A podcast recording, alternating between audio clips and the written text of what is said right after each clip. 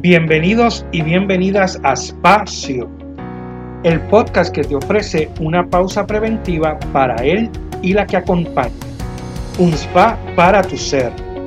Espacio para quienes atienden. Un compartir dotado de saberes, vivencias, estrategias para atendernos y así poder atender. Somos Melissa Matei y Rafael de la Torre.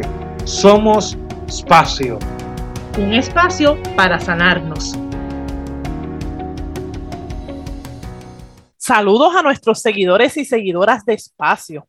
Este es nuestro sexto episodio de la quinta temporada de este proyecto pandémico de compromiso y amistad que busca un espacio de respiro con algunas alternativas para que juntos y juntas enfrentemos los retos que nos trae la vida. Continuamos con el tema de la violencia. Estamos muy agradecidos por todo el apoyo recibido y por la acogida que hemos tenido Reciban nuestro saludo de bienvenida de parte de esta servidora Melissa Matei, junto a mi amigo, compañero y colega Rafael de la Torre. Saludos, Rafi. Saludos, Melissa. Hola, hola. Y saludos a nuestros seguidores y seguidoras. Y como siempre, ¿verdad? No se nos puede olvidar que queremos invitarlos a que se unan a nuestras conversaciones a través de las redes sociales que no, saben que nos pueden encontrar en Facebook por Espacio Podcast y también por Instagram eh, en Espacio PR y Espacio, eh, ahí van a encontrar todos los episodios de nuestra, ¿verdad? Ya cinco temporadas. También tenemos el canal de YouTube Espacio Podcast, donde se pueden suscribir y ahí encuentran todos los episodios desde la tercera temporada en adelante. Y como bien dices, Melissa, continuamos con el tema de la violencia y donde vamos a dar una mirada desde la experiencia de nuestra invitada de hoy a lo que es la violencia, que aunque pareciera indirecta, reciben las personas con diversidad funcional o alguna otra condición de salud. Así es, Rafi. Para hablar sobre este tema, tenemos una invitada consejera, una amiga de muchos años, ¿verdad? Desde nuestras juventudes y nuestro trabajo, este, pues con otras juventudes, ¿verdad? Y una formación que compartimos en algún momento de la vida. Eh, y nos estará, ¿verdad? Esta invitada nos estará enmarcando eh, este tema de la diversidad funcional dentro de prejuicios o marginaciones que se dan, ¿verdad? Y ella ya desde su experiencia nos va a estar contando. Ella se llama Mireya Laguerre y viene por primera vez a nuestro espacio. Saludos, Mireya. Saludos, Melissa. Saludos, Rafi. Un placer estar aquí con ustedes.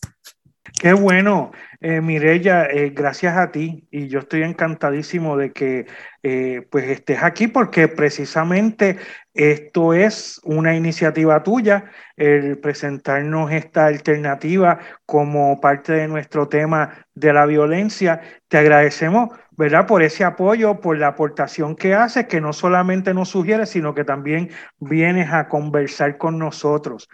Y Mirella, como hacemos con todas las personas que nos visitan a, este nuestro espacio, lo primero que queremos saber es quién es Mirella. Pues mira, esa pregunta tan tenida durante todo, ¿verdad? Eh, este podcast, que lo sigo desde el primer día, yo decía, wow, esa pregunta es como medio fuerte, pero nada, aquí va la contestación.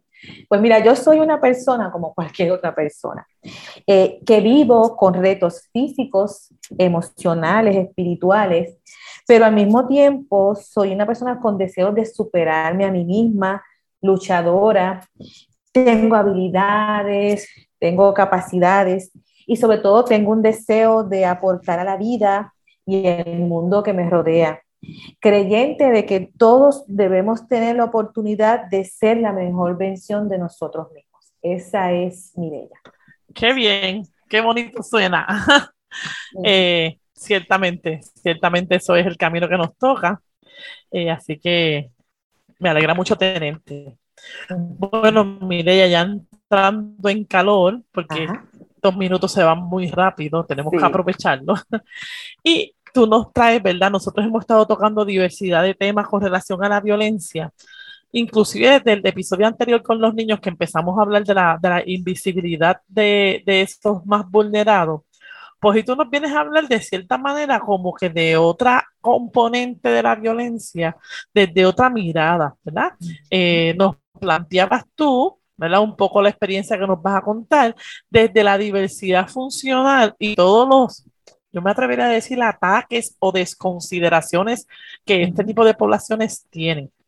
Así que inicialmente, para que nuestros seguidores y seguidoras pues estén en sintonía con nosotros, me gustaría que les pudieras explicar cómo así, ¿verdad? ¿Cómo así que la diversidad, qué es eso de la diversidad funcional? Eh, ¿De qué consta y por qué, verdad? Después más adelante este, quedaremos hablando de, de qué tiene que ver este tema, ¿verdad? ¿Qué es eso de la diversidad funcional? Pues mira, Melissa, la diversidad funcional ha sido un concepto que se ha acuñado en estos últimos años, yo diría que como de unos 10 años para acá, por ahí más o menos, para poder tratar o poder atender a la población que tenga retos físicos, eh, sensoriales, de aprendizaje y mental. Entonces, eh, la diversidad funcional es un concepto que se ha utilizado tratando de que cada vez que se utiliza una palabra para agrupar a estas personas que no sea discriminatoria.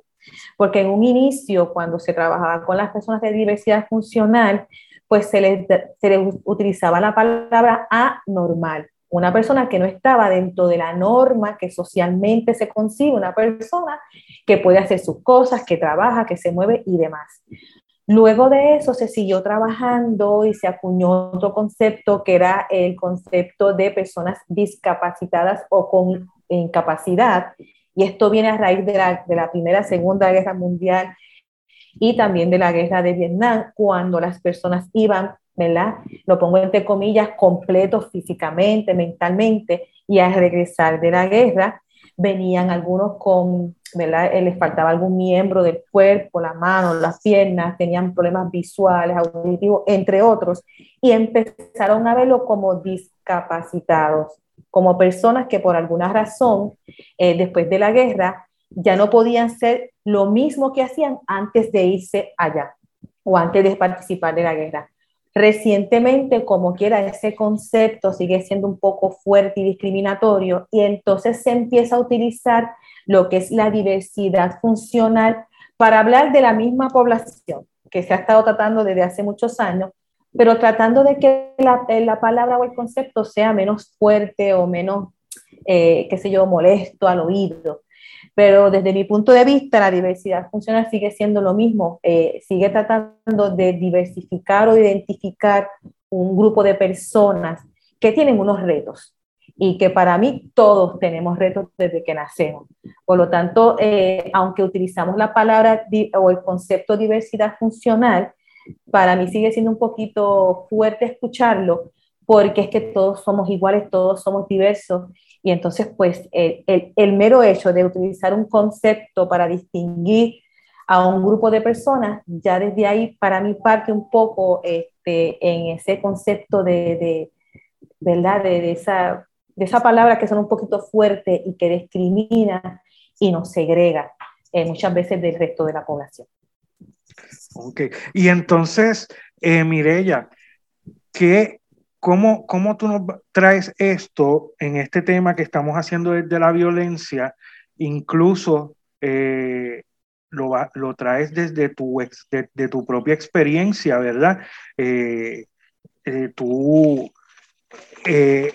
has estado trabajando con, con tu situación de fibromialgia. Y entonces desde ahí tú, tú has tenido esta experiencia. ¿Cómo es que tú eh, no, nos llevas a, a, ir desde ahí a lo que es violencia? ¿Qué, ¿En qué parte entra la violencia en esto y, y según tu experiencia? Pues mira, Rafi y Melissa y el público que nos escucha a través de, de, este podcast. Eh, yo irónicamente digo yo, ¿verdad? Yo comencé trabajando desde el otro lado de la moneda, como consejera en rehabilitación, trabajando en una agencia para las personas con diversidad funcional, yo estaba al otro lado de la moneda y yo no veía, ¿verdad?, esta cuestión de la violencia eh, hacia esta población porque yo estaba del otro lado. yo no estaba en el lado de la población ni de los participantes. Y a pesar de que todos los que trabajamos con esta población lo hacemos de corazón y con la intención de ayudar y satisfacer necesidades, eh, a veces nuestra mirada es diferente, nuestra mirada es desde, la manera en que yo veo las cosas, eh, qué necesidad yo debo resolver esta persona para que esta persona se integre al mundo laboral, para que esta persona sea parte de la sociedad. Y en ocasiones podemos perder de perspectiva lo que la persona piensa de sí misma, sus fortalezas, lo que necesita, lo que quiere hacer. Y estamos como para suplirle y suplirle y suplirle y suplirle. Cuando yo entro al otro lado de la moneda, ¿verdad? De ser una consejera para atender personas con diversidad funcional, hay que se me diagnostique el síndrome de fibromialgia, entonces yo empiezo a ver las cosas desde la perspectiva del otro lado. En un principio, cuando se me hace el diagnóstico, eh, fue bien difícil porque el diagnóstico, para diagnosticar la fibromialgia es por descarte. Entonces empiezan a hacerte un montón de exámenes y es como la papa caliente, te vas a este especialista, no, eso no me toca a mí, vete al otro, y tú vas a diferentes especialistas hasta que al final, descartando que no son otras condiciones, se hace el diagnóstico de fibromialgia. Pero en ese interín, eh, lo que uno padece y sufre, porque a veces uno empieza a pensar, ah, pues espérate, que esto es algo mental, esto es algo que yo puedo resolver, esto es algo que yo tengo que trabajar y yo me voy a, eh, voy a estar bien. O me llegaron hasta decir, nena, pero cásate, porque parece que yo estaba soltera, cásate, que si cuando tú te cases se te van a quitar todas esas chanquerías y esos dolores y esas doramas. Pues mira, uno a veces piensa, pues mira, te voy a tener que casar entonces, a ver si se me quita todo esto. Pero entonces empiezan a ver... Viste obediente, viste obediente. obediente. Eso es otro tema, pero ella fue obediente con esa recomendación. Entonces, pues empiezan a venir eh, eh, esos pensamientos o esa forma de la gente ver la vida y cómo deben ser las cosas. Y te lo dicen y tú empiezas a pensar, pues es algo que está malo en mí, es que yo tengo que mejorar, es algo que tengo que trabajar. Desde ese punto empieza esa violencia, no una violencia física, no una violencia que se vea obvia, pero sí eh, el, que no te permitan sentir, ni pensar, ni decir lo que tú estás experimentando, porque te pueden pensar que uno está hipocondriaco. Yo llegué a pensar que yo era hipocondriaca y dije, pues yo seré hipocondriaca, este, algo pasa conmigo, ¿verdad? Hasta que finalmente se hace ese diagnóstico y yo logro entender que todo lo que eh, me acontecía no era meramente algo mental, sino era algo físico. Pero ¿qué pasa? Que esta condición es como invisible, porque como les dije, no, no es un diagnóstico porque hay unos resultados químicos, porque ni siquiera los resultados químicos se refleja la condición, no está bien. A los ojos de un médico uno está bien. Entonces, uno se queja y el médico te mira y te mira con esta cara como que dice, pues yo no sé qué te pasa porque todo está bien, tus resultados están bien, vamos, eso es algo emocional, ponte a hacer ejercicio, pon la mente positiva, camina, pues yo hice todas esas cosas, porque decía, pues, pues algo mental, yo voy a hacer todo lo que me dice, obedientemente, como dijo Melissa, pero al fin y al cabo, eso persistía.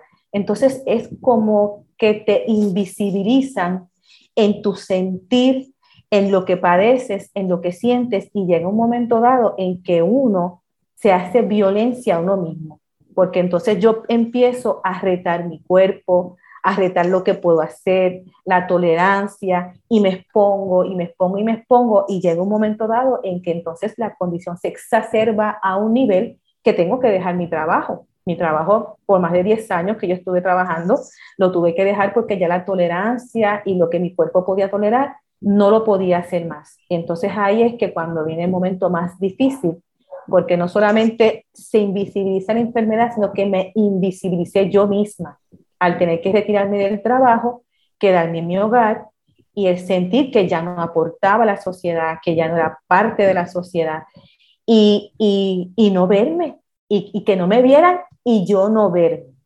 Entonces, es difícil con esta condición y con otras condiciones autoinmunes porque por lo general no son condiciones que uno pueda ver que a mí me falta una pierna, que yo tengo un andador, que ando en un sillón de ruedas, que no veo, no escucho, sino es algo interno que va afectando ¿verdad? la funcionalidad de uno y se vuelve un reto en la vida, se vuelve un reto de vida poder trabajar con esta condición cuando eh, mucha gente no la entiende, todavía hay médicos que no creen en este síndrome, familia que no creen en el síndrome y gente, la sociedad no lo cree. Entonces, es esa violencia de invisibilizarnos, marginarnos, porque no hay nada eh, químico, no hay nada médico visible, ¿verdad? En laboratorios, ni placas, ni nada, que evidencia que tú estás, tienes una condición.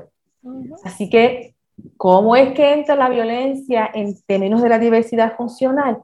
El momento en punto en que empezamos a poner eh, conceptos para dividir, para segregar, que a lo mejor no se hace con la mala intención, sino ¿verdad? de atender y ayudar, pero siempre que uno enmarca a la gente o a un grupo o lo que sea en un concepto o en algo, estamos discriminando, estamos segregando y estamos marginando este, a la gente cuando todos somos iguales, solamente que bregamos de, de, formas distintas.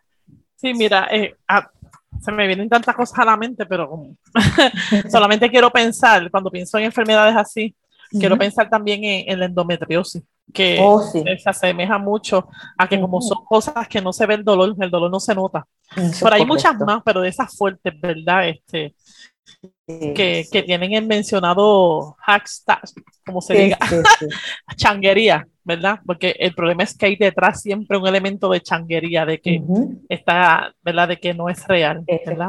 Pero sí me, sí me voy dando cuenta como, como el asunto de, de que terminamos violentando, ¿no? O sea, eso quería resaltar, eh, y cómo, cómo el estándar establecido de lo que está correcto y por ahí podemos pensar un montón de cosas y creo que tendremos como uno que, un episodio adicional de poder ver cómo la violencia también se genera cuando no se cumple con un estándar o con una expectativa. y eso desde nosotros mismos, haciéndolos a nosotros mismos, hasta como lo hacemos con los demás, ¿verdad? Como, como lo hacemos con el otro.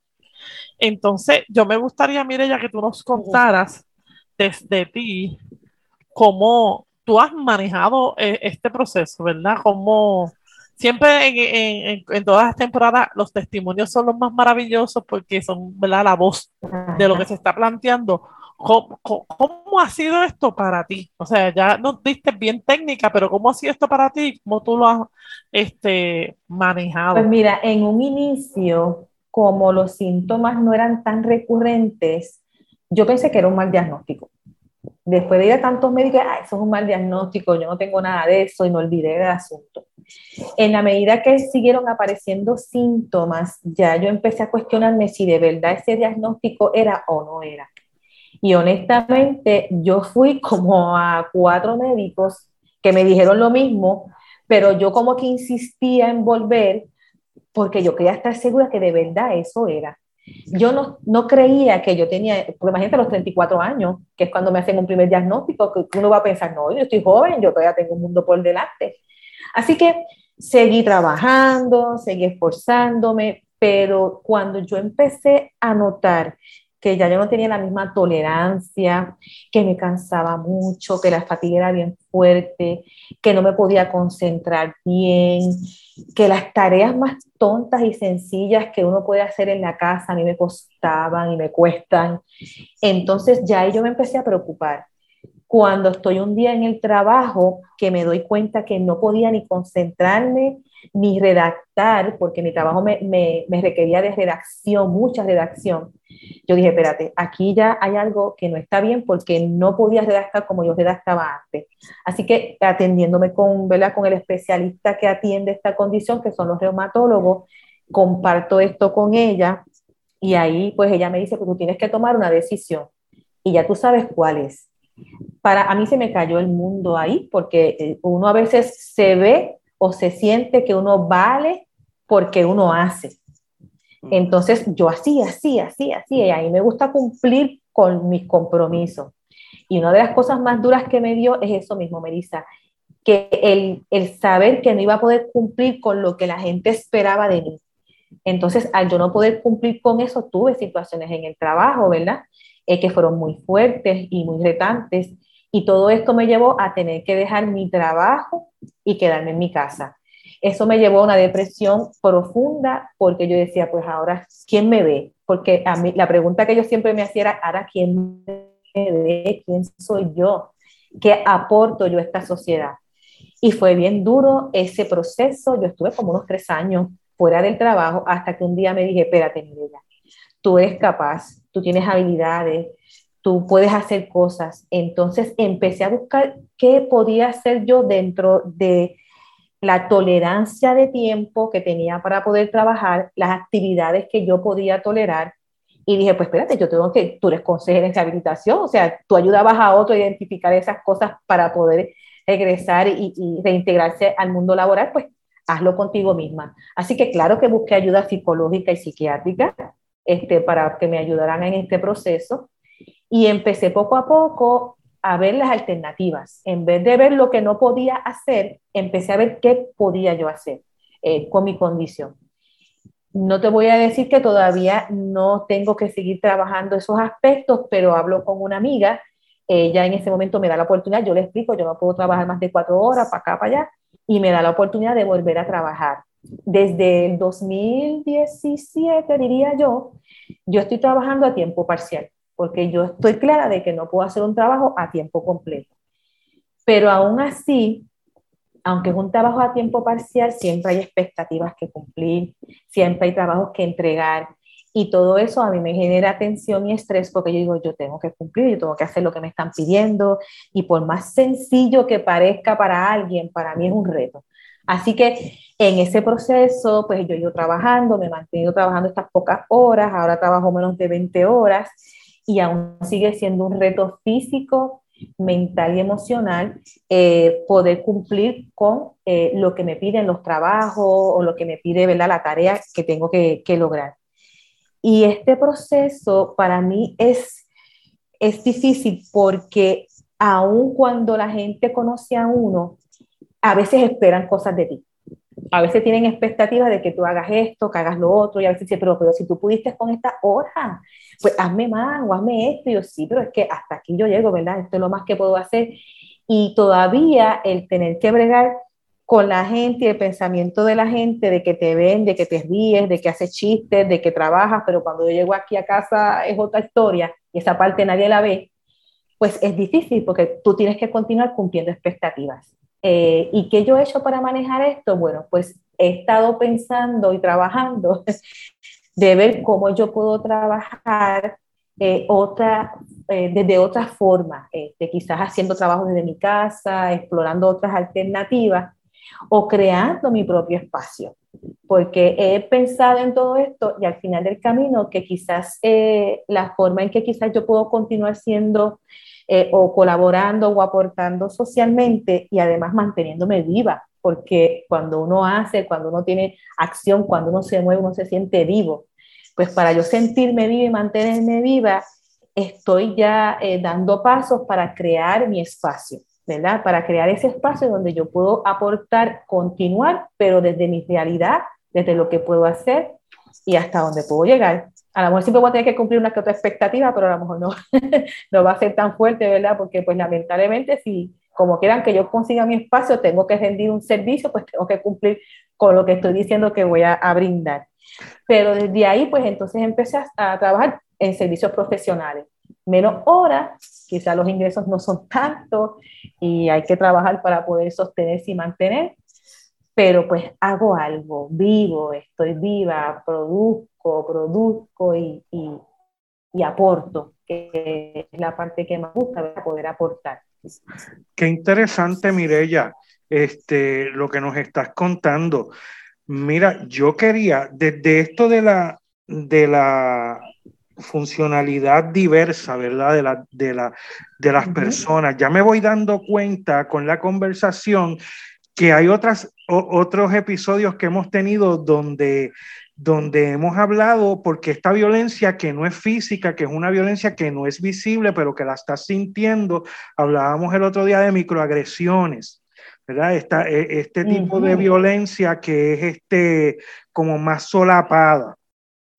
Y además me acuerda en esto del proceso de tu enfermedad, eh, cuando nos hablaba Melissa eh, de, la, de, los ataques de ansiedad, eh, como mucha gente entendía que eso era una changuería. Y fíjate que tú nos hablaste exactamente de lo mismo y el solamente pensar que es una changuería, que yo no sé, porque yo no sé qué tú estás sintiendo, yo no estoy dentro de ti, y el solamente pensar que es una changuería ya es una microagresión, ya hay violencia. Entonces, pues, ¿verdad? Nos está trayendo todo eso y me parece muy interesante, pero quería preguntarte específicamente, Mireya, ¿qué estrategias tú has utilizado para poderte ir más allá de, hacer cosas, ¿verdad? De que eh, tú nos hablaste de que lograste la cuestión laboral, la, lograste resolver, pero más allá de, las, de hacer cosas y de lo laboral, ¿qué cosas para tú sentirte que, eh, ¿verdad? Sentirte bien contigo mismo, eh, ¿qué cosas de, de digamos, eh, para sentir, ¿verdad? Para poder estar en bienestar, ¿qué cosas tú has hecho en específico? ¿Qué estrategia has, has, hecho o haces actualmente? Pues mira, eh, durante todas las temporadas aquí en, en, en, el podcast de Espacio se ha hablado mucho del trabajo interior. Una de las cosas importantes que yo tuve que, que iniciar es ese trabajo interior es poder eh, visualizarme, ¿verdad? ¿Qué puedo hacer? ¿Qué alternativas tengo? ¿Cómo las puedo lograr? Eh, y sobre todo, algo bien importante para todas las personas que tenemos condiciones de salud que nos implican retos, es saber nuestras tolerancias, hasta dónde yo puedo llegar, qué puedo tolerar. Y, y tener todo ese conocimiento me permitió a mí dar un paso. El paso entonces de decir, pues ahora estoy lista para abrirme espacio y buscar oportunidad de empleo desde la realidad que tengo con el conocimiento que tengo. Primero. Segundo, eh, trabajar con alguien que te ayude emocionalmente. Puede ser un psicólogo, puede ser un psiquiatra, puede ser un consejero. Siempre es importante el apoyo emocional en estos procesos porque uno se drena, uno se afecta y como dije en un principio, uno se siente invisible, ¿verdad? Que no es visto, que no es considerado, que, que no te toman en cuenta este, a veces hasta para las cosas que se hacen en el diario vivir en la sociedad. Tercero, decidí eh, hacer algún tipo de actividad física suave, pero de actividad física que me permitiera a mí movilidad y no estancarme, ¿verdad?, en el cuerpo, hasta donde yo tolere hacer. Quinto, hablar con personas eh, allegadas a mí de mi condición, explicarles para que pudieran entender porque quizás yo puedo hacer esto o no puedo hacer lo otro. Y por último, empezar a quererme nuevamente, a sentirme que soy capaz, a sentirme que tengo un potencial y a lanzarme, a moverme. Y lo que me movió fue el amor hacia mi persona, el saber que yo existo en este mundo, que soy parte de esta sociedad y que tengo el derecho, como cualquier otra persona, de aportar y dejarme sentir y que me, y que me vean. Y quizás por eso, pues, cuando se tocó lo de las microagresiones, me sentí tan identificada porque son tan solapaditas, tan por debajo de la mesa, que a veces ni yo misma las entendía que era así, hasta que escuché el programa de ustedes que me di cuenta de que sí, de que también fui víctima de esas microagresiones que a veces uno no las quiere identificar o no las quiere aceptar porque no suena muy bonito o porque quizás no es lo que definimos eh, socialmente como un acto violento. Así que esos son los pasos que yo di, que continúo dando y continuaré, porque si alguno de ellos me falta, puedo dar pasos hacia atrás. Mire, ya en algún episodio de esta temporada dijimos esta frase, si, se, eh, si entendemos la violencia, la podemos trabajar. Así que en efecto, me, lo que me hace sentido y también pienso que se queda en el tintero es esta posibilidad de seguir orientando, de seguir compartiendo experiencias, gente como tú o las experiencias de la gente que han estado en nuestro programa y nosotros mismos, porque en la medida que ah, eh, visibilicemos justamente lo que está invisible, pues se puede este, entender. No, no podemos garantizar que no haya violencia y que haya gente que quiera continuar, ¿verdad? Pero sí la, la, la conciencia de muchos sí puede ayudar a que ese proceso pues vaya dándose. Sabemos que este trabajo es un trabajo de lo interno, de lo personal y también de lo, de lo del sistema, porque es que también sabemos, sabemos que el sistema de salud no es integral, no es holístico y nos complica la vida de una manera increíble. Nos divide en este, partes. Ajá. Así que en ese sentido, y más, y más que, entonces sintamos dolor en un sinnúmero de partes que no se pueden, este, que las tienen que identificar diferentes doctores. es como si fuera Así, Así que me parece, me parece que pues seguimos esa línea, ¿verdad? Una línea aquí nos están escuchando, una línea de conciencia, de, de, antes de juzgar, lo que escuchemos en cualquier lado por ahí, este, empezar a entender. Yo creo que esa es una solución que hemos estado trayendo hace mucho tiempo. Entender las cosas nos ayuda a poder hacer un pensamiento más crítico y ser más justos con lo que decimos, ¿verdad? Así que... Bueno, pero ya llegamos al final de nuestro episodio. Siempre cuando estamos hablando, la conversación está interesante, eh, el tiempo se acaba rápido. Pero, pero Mireya, eh, eh, unas últimas palabras que quieras dejarnos a, todos los que y todas los que nos están escuchando, eh, ¿verdad? Que, que, que, vaya dirigido a eso, a, cómo uno manejar este tipo de situación que es de violencia y cómo se maneja. Pues mira, yo te diría que una de lo, lo, más importante de todo esto es el autoconocimiento, cómo yo puedo conocer hasta donde yo puedo tolerar en cuestión de mi condición de salud. Hay diversas condiciones de salud, es conocerse, conocerse bien lo que puedes hacer, tus habilidades, tus capacidades. Eso te va a dar la fuerza para dar el próximo paso. Y el próximo paso es integrarte, dejarte ver, visibilizarte, hablar con la gente. Al principio a mí no me gustaba hablar de mi condición y yo me quedé callada por mucho tiempo Así que eh, esto, esto que estoy haciendo para mí es un paso eh, para que otras personas que tengan condiciones autoinmunes y que a veces se sienten de esta manera invisibles, pues puedan saber que hay oportunidad de dejarnos sentir y de hacerle, eh, ayudar a la gente a concienciarse sobre estas condiciones que muchas veces pues se marginan pues porque no se conoce, no se sabe cómo, cómo afecta a la persona y demás. Así que conocerse, conocerse, trabajar con uno mismo eh, buscar ayuda, buscar ayuda profesional para que, te, para que te potencien emocionalmente y tú puedas continuar adelante. Y si hay oportunidad de educar a, otras personas, pues educarlos también, porque el cambio de, de, la forma de pensar no es de un día para otro, esto toma tiempo.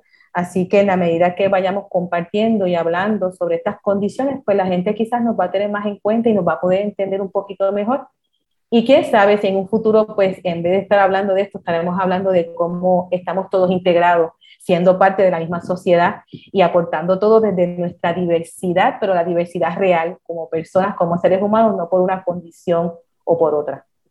Súper. Muchas gracias, Mirella. Eh, por, por, tu disponibilidad, por, por esta conversación tan buena que hemos tenido. Así que hasta, la, hasta una próxima. Y esto fue otro espacio